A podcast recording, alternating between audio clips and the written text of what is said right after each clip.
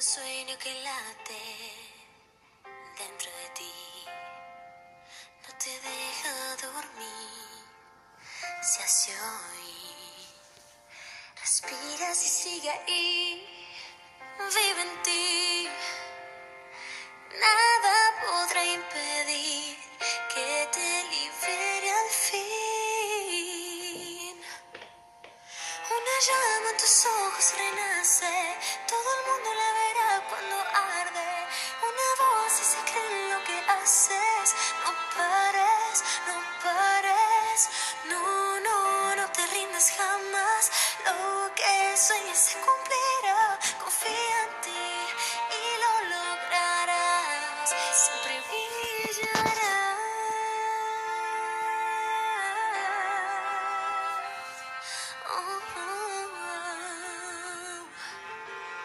Siempre.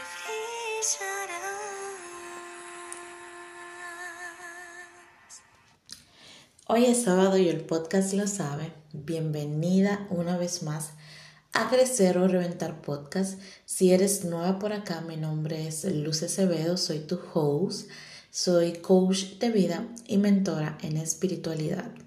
Hoy vamos a estar hablando de amor propio. Para mí es súper importante el cultivarnos día a día eh, y ese amor por nosotras mismas. Eh, también es súper importante que lo trabajemos, que lo cultivemos eh, lo más posible. Y te quiero contar sobre cuáles son mis tres pilares para amarme más y mejor. Pero antes de, te voy también a decir cuál es la definición de amor propio que más resuena conmigo para que así si no tienes conocimiento de lo que es el amor propio puedas también ir estableciendo eh, una definición para ti. Para mí el amor propio es la estima, la consideración que una persona siente por ella misma y en la manera que quiere eh, ser estimada y considerada por los demás. Tomando en cuenta que siempre empiezo conmigo, porque así como yo me doy, así como yo me amo, me trato y me priorizo, pues así mismo me van a amar, me van a tratar y me van a priorizar los demás porque nada de lo que está allá afuera puede darte lo que tú no te das a ti misma. Y cuando te lo das a ti misma, nadie puede darte menos de lo que tú mereces. Teniendo en claro, pues esto, también comentarles que tú no puedes amar lo que tú no conoces.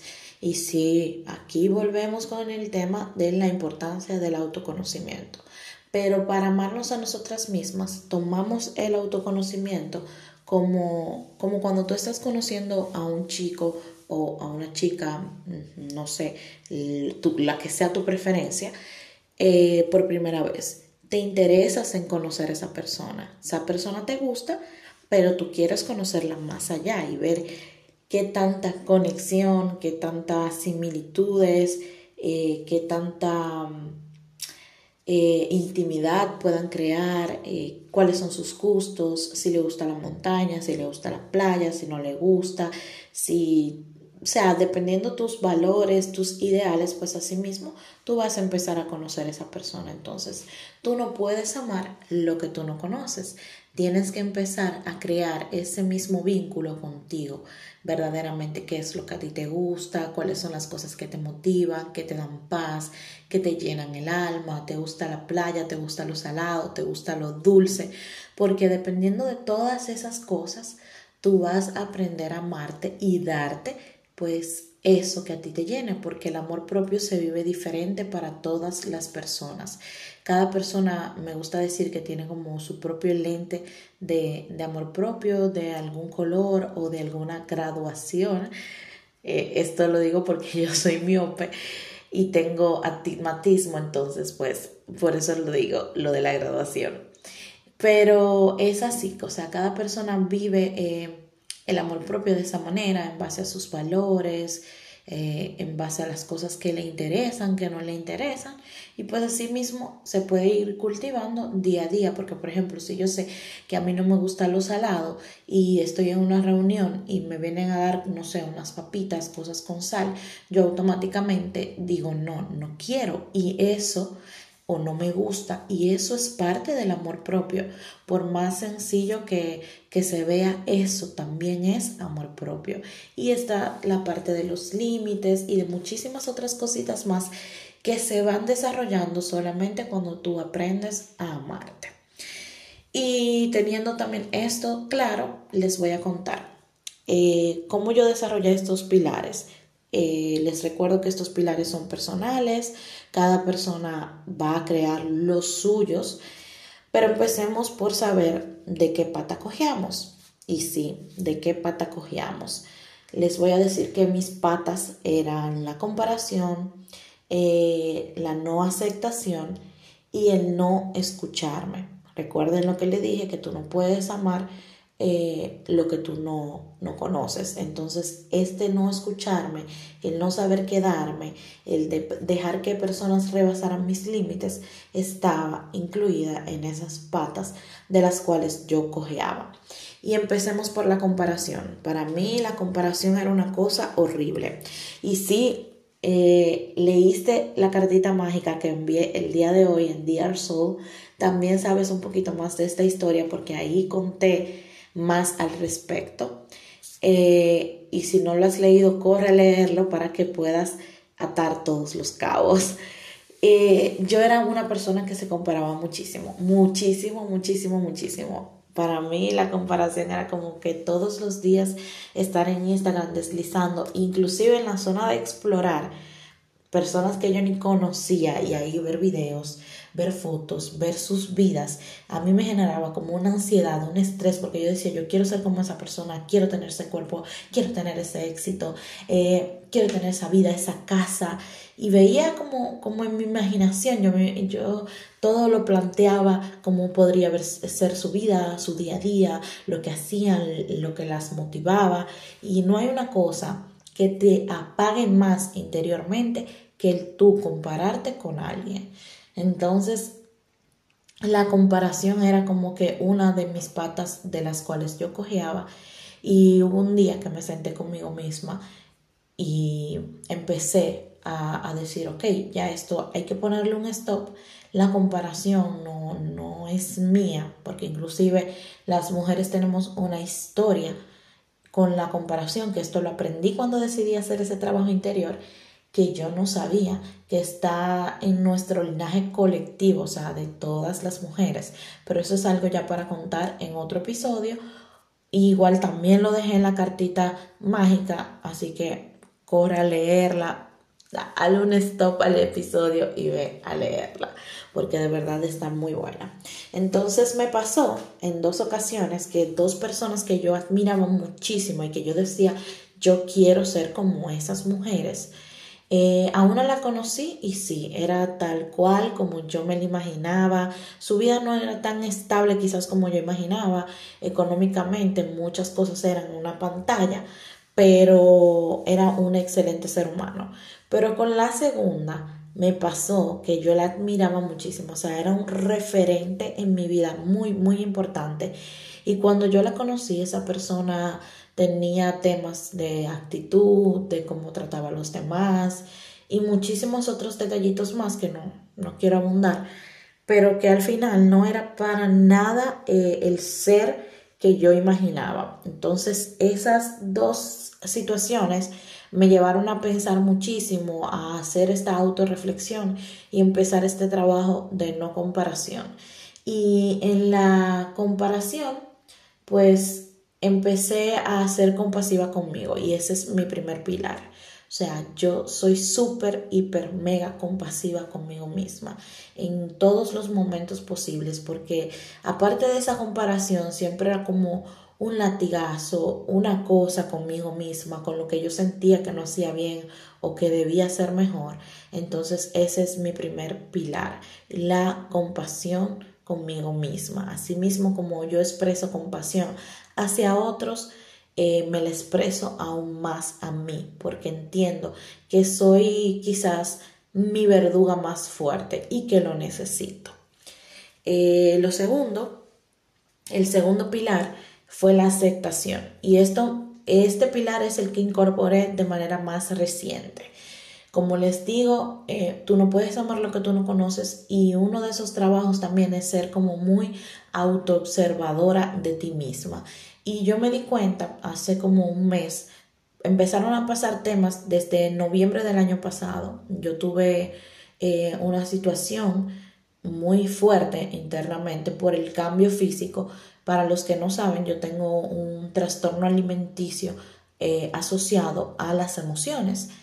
Y dependiendo cómo estén mis emociones, pues yo como. Y no es que yo si estoy triste no como, no. Si yo estoy triste como, si estoy feliz como, si estoy ansiosa como, eh, si estoy, no sé, hiperactiva como, dependiendo de, de la que sea mi emoción, yo como. Y esto también pues ha llevado a, que mi cuerpo cambie muchísimo, pasar de 156 libras a 242, que fue mi peso máximo, fue muy frustrante para mí. Pero entonces eh, ya yo no tengo ese peso, cabe aclarar, pero igual era muy, muy frustrante para mí.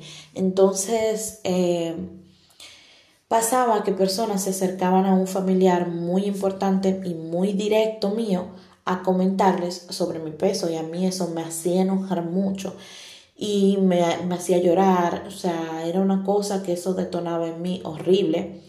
Y lo que más me molestaba era que yo decía, ¿por qué esas personas se sienten incómodas de venir a hablar sobre mi cuerpo con ese familiar? O sea, esa persona nunca le ha puesto un stop, nunca les ha dicho, no vengan a hablar del cuerpo de fulanita o opinar, eh, como esas cosas.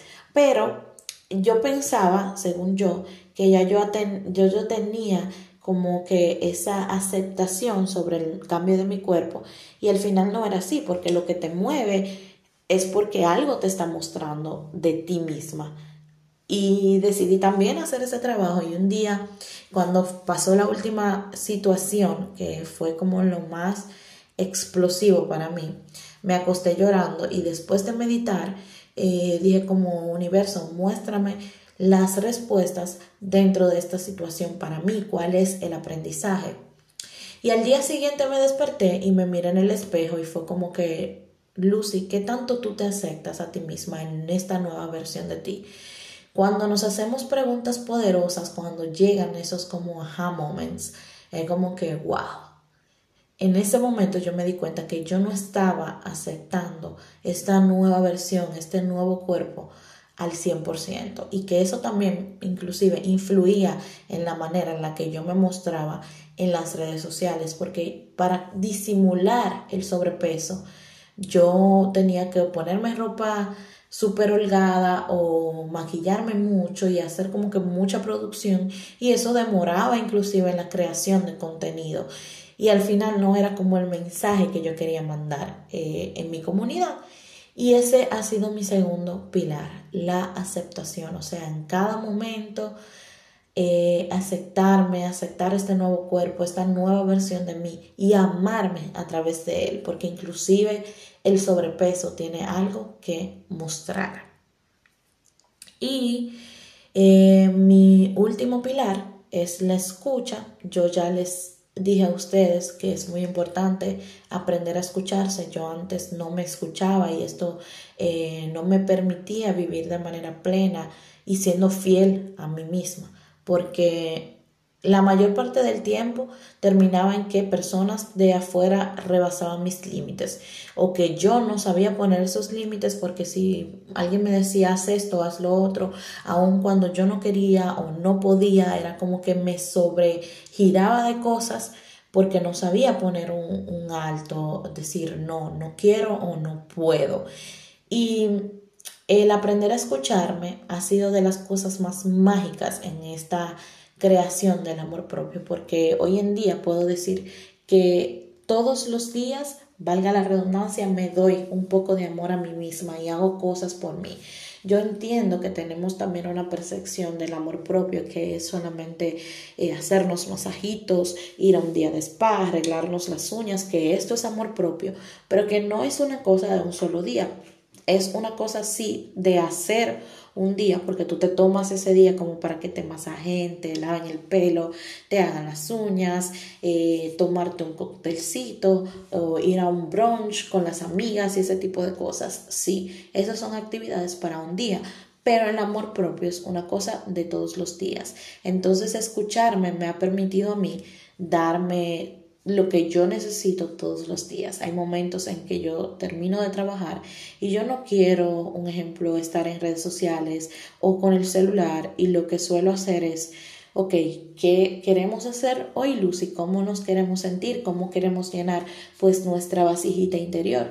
Y hay días en que quiero tomarme un helado, hay días en los que quiero caminar en la naturaleza, hay días en los que solamente me quiero acostar en el pasto y estar ahí tranquilita, hay otros días en los que quiero andar en bici, otros días que quiero comer palomitas, otros días que quiero ver películas, otros días que quiero pintar porque me gusta, hay otros días que quiero eh, bailar, que esto fue muy chistoso porque eh, hace como cuatro días yo me sentía súper cansada y me dolía muchísimo la espalda y fui y me acosté un rato.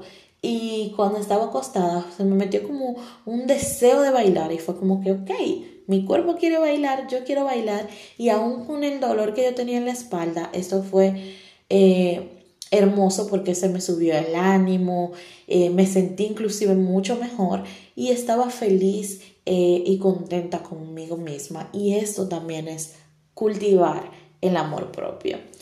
Eh, y estos son mis pilares, son, son las, las bases en las que yo me dirijo día a día. Y la intención de compartirles este episodio de, de mis tres pilares para amarme mejor y más es esa, que ustedes también puedan crear sus pilares, teniendo en cuenta que no pueden amar lo que no conocen y que deben también saber de cuáles son las patas de las que ustedes cojean, en qué eh, áreas tú no estás siendo tú misma, no te estás permitiendo amarte, estás permitiendo que otros rebasen tus límites, qué cosas te das, cómo te tratas, que inclusive esto también incluye mucho el tema del diálogo interno, porque como les digo, nos creemos conocernos tanto que somos nuestro verdugo más fuerte, o sea, no hay una persona allá afuera que te maltrate o te trate como tú lo haces contigo misma. Imagínate tú tratando de la misma manera que te tratas a ti, a un amigo o a un ser allá afuera. O sea, tú nunca vas a tratar a una persona en el exterior así. Entonces empieza a tratarte a sí mismo como tú tratas a otros y como te gustaría ser tratada. Y aquí también entra el tema de que muchas personas dicen, es que yo me doy demasiado a los demás, yo me entrego a los demás y no recibo eso, pero tú te lo estás dando a ti mismo para que los otros puedan percibir que ese es tu valor, que esa es tu base en lo que tú te mueves, que así es como tú te amas, que así es como tú te percibes. Y nada, era solo como para recalcar esto de que nada ni nadie allá afuera te puede dar lo que tú no te das a ti misma y que empieces también tú a crear tus pilares de amor propio y saber cuáles son esas cosas que te llenan y te enriquecen. Hemos llegado hasta el final por el día de hoy. Igualmente te recuerdo que si te gustaría trabajar tu autoestima, tu amor propio, cultivar tu ser, eh, estoy abriendo nuevos cupos para las sesiones de coaching uno a uno, procesos de cuatro y seis semanas. Así que cualquier cosa, escríbeme al DM en Instagram, arroba soy Lucia Acevedo, o si tienes mi número, también en Instagram está ahí mi contacto, que lo puedes hacer de manera directa y trabajemos juntas. O sea, yo estaría feliz de ayudarte a construir tus propios pilares de amor propio. Recuerda también darle a seguir eh, y a la campanita aquí para que Spotify o la plataforma que tú uses te avise inmediatamente cuando yo suba un nuevo episodio. Te mando un fuerte abrazo, apretado, apretado, apretado. Un besote y gracias por ser, estar y elegir este espacio cada sábado.